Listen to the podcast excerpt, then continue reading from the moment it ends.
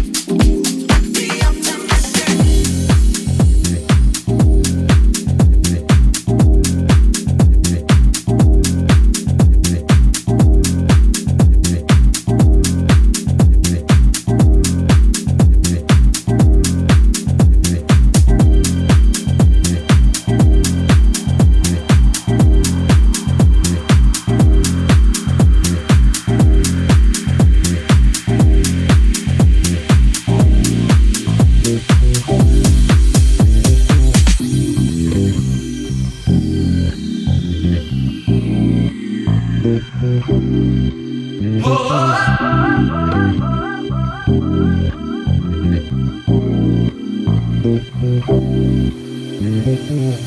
are the days when I used to say